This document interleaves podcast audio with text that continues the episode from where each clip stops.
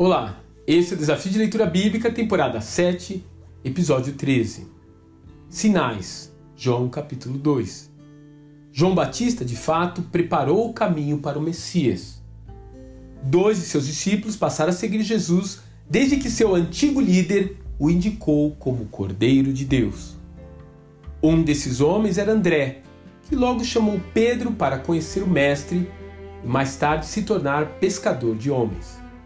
Outro era Filipe, que por sua vez chamou Natanael, um seguidor da lei que ficou muito surpreso ao ver que algo bom poderia vir de Nazaré.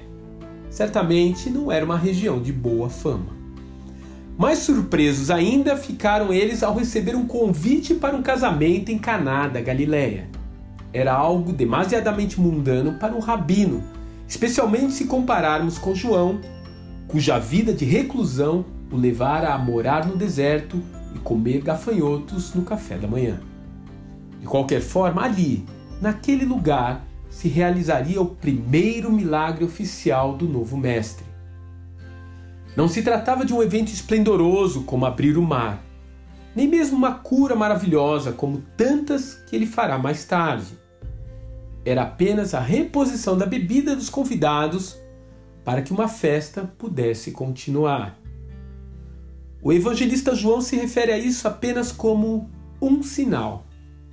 De fato, as ações sobrenaturais funcionam como sinais. São como placas de trânsito. Elas trazem uma mensagem, uma direção para aqueles que procuram o caminho certo. Eventualmente passam despercebidas.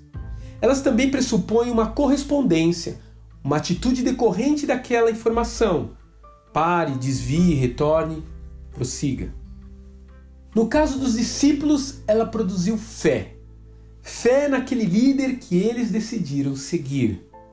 Fé de que junto dele os nossos recursos não se esgotam.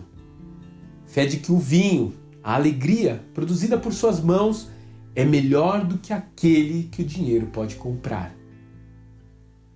Você consegue ver a sinalização que Deus tem colocado em seu caminho? As placas de orientação estão visíveis no meio da neblina dos seus afazeres? Qual a sua atitude quando percebe a assinatura de Deus nas coincidências da vida?